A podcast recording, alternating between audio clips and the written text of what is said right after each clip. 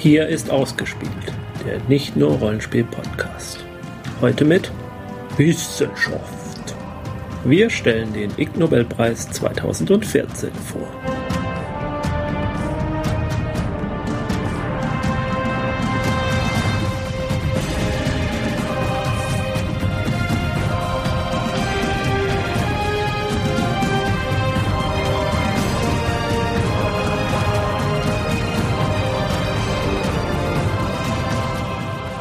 Hallo und herzlich willkommen zu einer ausgespielt Nachrichten-Sondersendung zum Ig Nobelpreis. Mein Name ist Jens und äh, ich habe zwangsweise hier mit mir ins Studio zu diesem Thema gezerrt, ohne dass sie sich gegen wehren konnten, den Ron.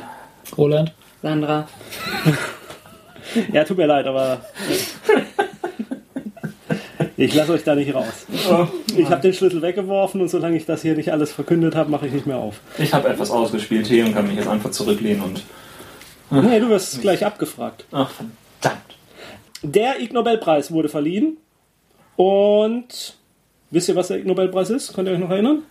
Erste Nein. Abfrage. Ja, ja, es ist dieser Nobelpreis für obskure wissenschaftliche Leistungen. To honor achievements that make people laugh and then make them think. Der Ig Nobelpreis wird von der Zeitschrift Annals for nee, Annals of Improbable Research verliehen und die Nicht Preisverleihung mit dem alternativen Nobelpreis. Genau. Die Preisverleihung fand an der Harvard-Universität statt, wie jedes Jahr. Ähm, die Zeremonie kann man sich auch im Internet anschauen. Und äh, wenn man sich das anschaut, das ist, stellt eine Mischung aus Preisverleihung und äh, Monty Python-Sketch und ähm, Nerd-Spektakel dar. Äh, dieses Jahr stand die Verleihung unter dem Motto Food, also Essen. Und das Publikum machte sich auch jedes Mal mit einem Uh bemerkbar, wenn das Wort Food auf der Bühne genannt wurde. Äh, außerdem gab es ein Musical in drei Teilen, das durch das ganze Programm geführt hat. Und äh, der Ig Nobelpreis wurde wie immer überreicht von echten Nobelpreisträgern. Und als Preisgeld gab es wie, wie, immer 10 Milliarden Dollar. Also Zimbabwe-Dollar. Das ist umgerechnet Äh, 2,50? Nichts. Umgerechnet nichts. Für mich wieder, also eigentlich der Höhepunkt der ganzen Preisverleihung war ähm, Miss Sweetie Pooh. Das ist ein kleines Mädchen, was die Preisträger dann, wenn sie zu lange ihre Dankesrede halten, äh, mit einem energischen Please stop, I'm bored. Please stop, I'm bored unterbricht. Das könnt ihr übrigens auch gleich machen, wenn ihr wollt. Der Ig Aber Nobel nicht sofort. ja, aber nicht sofort. nee. Der Ig Nobelpreis für Physik ging an Kiyoshi Mabushi, Kensei Tanka und Tashi. Äh, ich vergesse, ach, vergesse ach, den Namen, ist doch egal. ähm, der Ig Nobelpreis ging an Forscher, die äh, den Reibungskoeffizienten zwischen einem Schuh und einer Bananenschale sowie einer Bananenschale und einem Linoleumboden vermessen haben. Das Ergebnis äh, war vergleichbar mit einem gut eingeseiften Boden. Äh, Im Hauptberuf forschen diese Wissenschaftler übrigens an äh, Synovia. Synovia. Wisst ihr, was Synovia ist? Nein. Gelenkschmiere genannt. Also ähm, die Reibung zwischen Gelenken. Also von daher durchaus äh, was Sinnvolles. Aber sie kamen dann irgendwann mal, ach, wenn wir da die Reibung an Gelenken messen, wir könnten auch mal gucken, was so eine Bananenschale macht. Äh, der Preisträger äh, stellte das Ganze dann auch in einer sehr grotesken Gesangseinlage dar, wie das funktioniert. Man verstand kein Wort von seinem. Der Ig Nobelpreis für Neurowissenschaften ging an ein Team, mit äh, das das Ziel hatte, herauszubekommen, was im Gehirn von Menschen vorgeht, die das Gesicht von Jesus auf einem getoasteten Stück Brot sehen. Das habe ich irgendwo gelesen. Ergebnis, äh, wenn man erwartet, ein Gesicht zu sehen, dann aktiviert sich im Gehirn eine Region, die für das Erkennen von Gesichtern verantwortlich ist. Para, Pare, Pareidolie nennt sich dieses Phänomen und ist sehr weit verbreitet. Und wie der Preisträger Kang Lee betonte, ist es vollkommen normal für Menschen, also Dinge auf anderen zu sehen. Also Leute, ist also Leute, die, ja. Leute, die keine Gesichter in Toastern sehen, sollten sich eigentlich Sorgen machen, weil sie kein Vorstellungsvermögen haben. Aber auch diesen kann mittlerweile geholfen werden, denn es gibt inzwischen einen Toaster auf dem Markt, der Jesus auf Toast toastet. Also das gibt es ja schon für alles. Also. Wobei das ja auch eine Krankheit sein kann, dass man Gesichter nicht erkennt. Ja, genau. Also das ist ja. Ja. Ich- Also ich glaube, also es gibt es ja auch in leichteren Formen und ich glaube, ich leide darunter auch tatsächlich. Also ich habe bei manchen Bei Leuten, die ich gut kenne, habe ich nicht das Problem. Aber bei Leuten, die ich nur so zwei, dreimal gesehen habe, habe ich echte Schwierigkeiten, die wiederzuerkennen. Aber du bringst nicht ähm, äh, Ron und mich durcheinander. Nee. Ron und dich. Ach so. Was? Ich habe auch ein schlechtes Namensgedächtnis. äh, mal andere Frage. Ist jemand von euch eine Eule? Ähm, Also im Gegensatz zu einer. Im, im Im Gegensatz Gegensatz. zu einer Lerche, ja. Genau, im Gegensatz zu einer Lerche. Also eher ein Nachtmensch als ein Ich Tagmensch. bin eindeutig ein Nachtmensch. das erklärt vieles. Ich eigentlich auch, aber ich bin umerzogen. Okay, das, das erklärt vieles. Also das erklärt mir eigentlich alles, was diesen Podcast ausmacht. Ähm, der Psychologie Bist du eine Lerche? Mm, Ja, doch. Ähm, müssen wir noch Sandra einschätzen?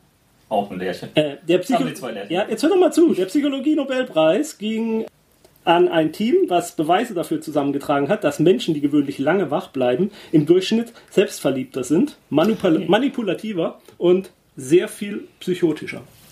Please stop, I'm bored. Manipulativ, selbstverliebt, muss ich ständig zurückkommen. Man kann, man kann nicht anders sagen, diese Leute hatten recht. Der Ig Nobelpreis für öffentliche Gesundheit ging ein, ein Team aus der Tschechischen Republik, aus Indien, USA und Japan, die der Frage nachgingen, ob es gesundheitsgefährdend ist, eine Katze als Haustier zu halten. In einer Allergiker Stu- schon. Ja.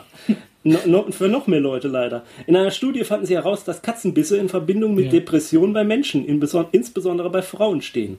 Warum? Hm. Vielleicht, weil depressive Menschen eher eine Katze als Haustier anschaffen? Oder wegen der, des netten Parasiten Taxoplasma gondii, dessen Wirt auch Katzen sind und der im Verdacht steht, auch das Verhalten von Menschen zu beeinflussen. Übrigens, über diesen Parasiten Tax Toxoplasma könnte man fast mal eine eigene Sendung machen. Das ist so Den faszinierend. haben wir doch schon häufiger mal erwähnt, oder? Ja. Also der führt dazu, dass Mäuse ähm, ja, risikofreudiger werden, sich, sich dann von Katzen fangen lassen und angeblich soll er auch Menschen psychisch beeinflussen und vielleicht auch so für psychische Krankheiten verantwortlich Ich sein. muss jetzt gerade an die katzenwerfende Frau aus den Simpsons kommen. Ja, ja, ja, habe ich auch in dem Moment gedacht, das stimmt. Bleiben wir, äh, blei blei bleiben wir bei Haustieren. Der Ig Nobelpreis für Biologie ging unter anderem auch nach Deutschland. Jö. Äh, ein internationales For- Forscherteam machte eine ganz beschissene Studie. Also so drückt es zumindest einer der Preisträger selbst aus. Äh, mit sorgfältig durchgeführten Experimenten fanden sie heraus, dass Hunde sich mit ihrer Körperachse nach dem Nord-Süd-Achse des Erdmagnetfeldes ausrichten, wenn sie urinieren oder koten. Das habe ich auch schon mal irgendwo gelesen.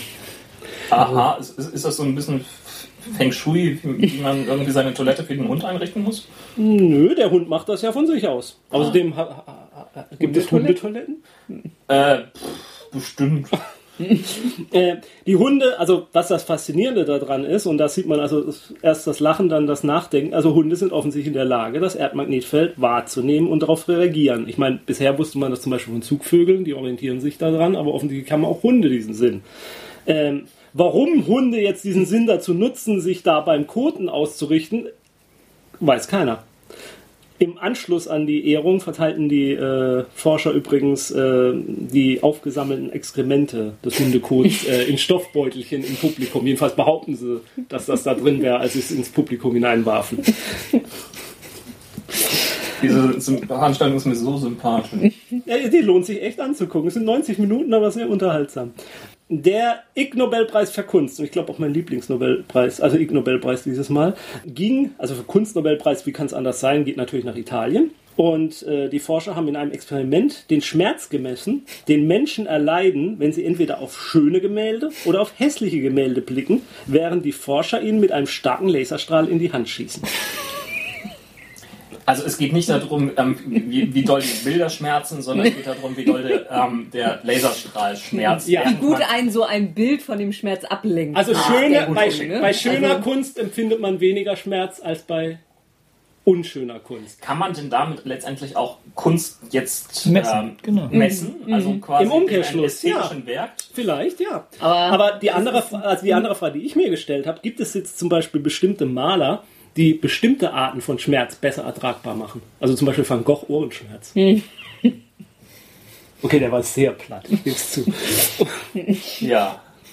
Der war sehr. Ich denke jetzt gerade lieber an Munks Schrei, aber gut. Äh, der Ig Wirtschaftsnobelpreis, oh, da habe ich aber auch ein Problem mit dem Wirtschaftsnobelpreis, aber dazu gleich, ging auch nach Italien und zwar an das äh, italienische. Statistikinstitut, an das italienische Statistikinstitut, dafür, dass sie das Bruttosozialprodukt in Italien steigerten, indem sie die Einnahmen aus Prostitution, illegalem Drogenhandel, Schmuggel und anderen kriminellen Transaktionen zwischen freiwilligen Beteiligten mit einrechneten.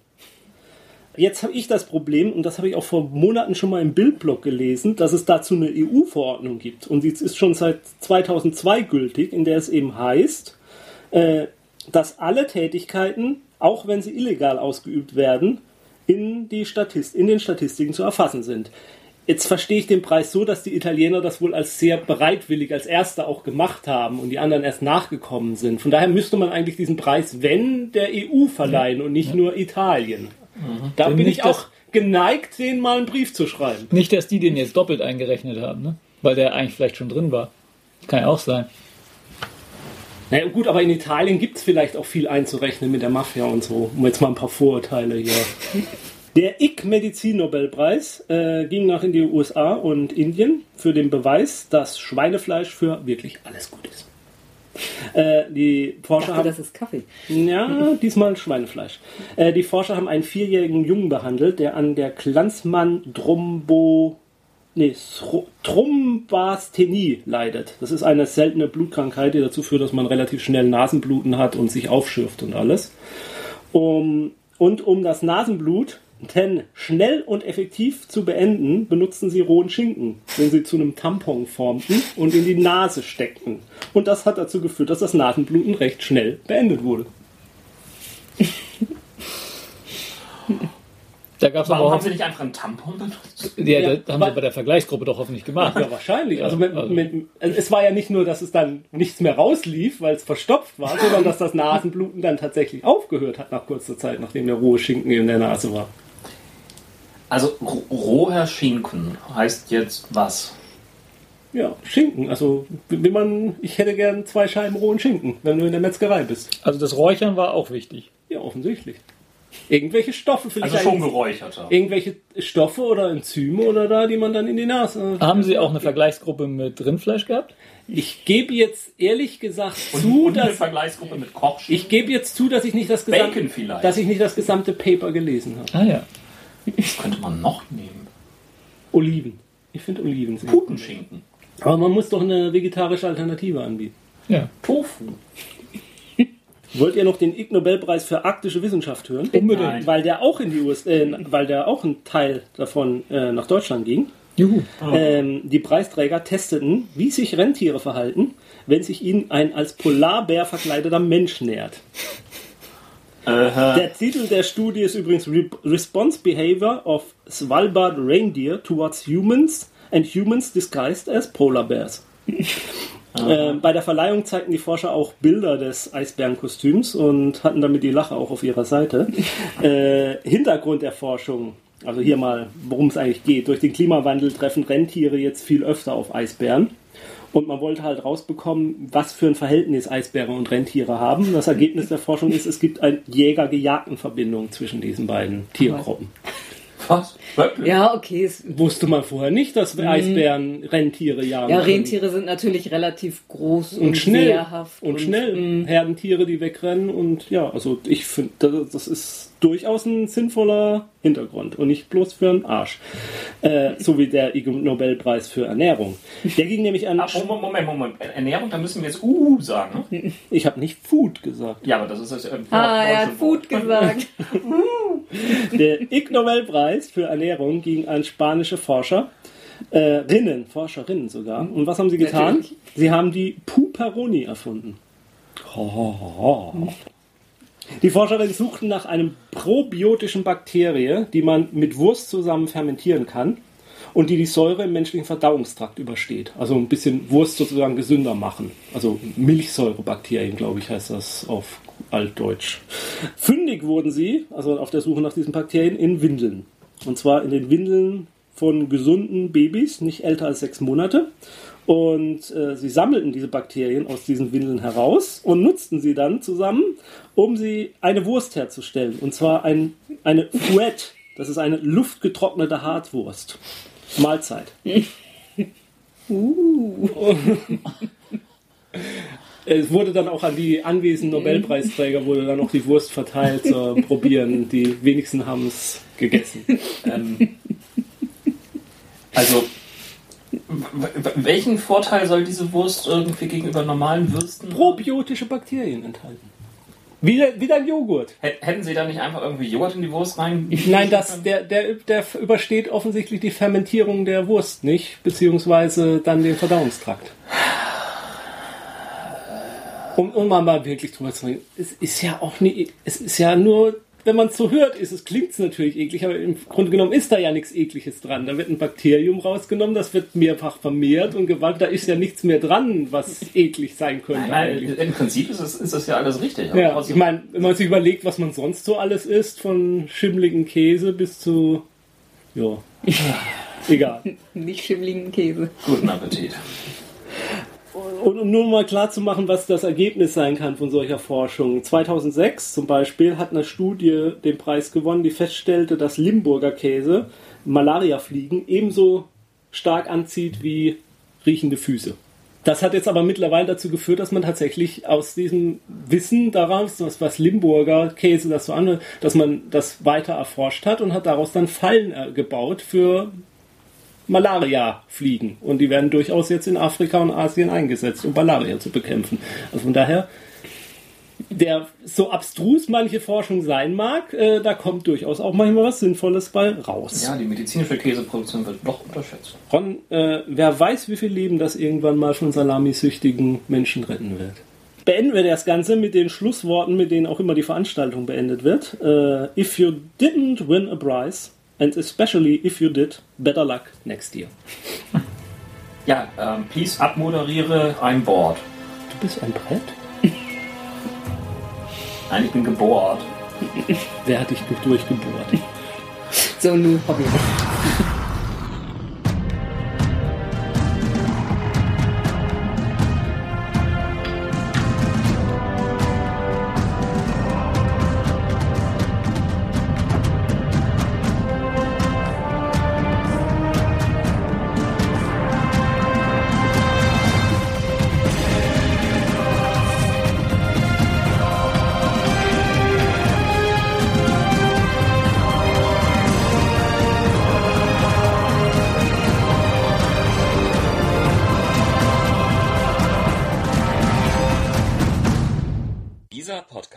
Mitglied bei analogspieler.de, der Portalseite für alle Podcasts rund ums gute alte Spielen.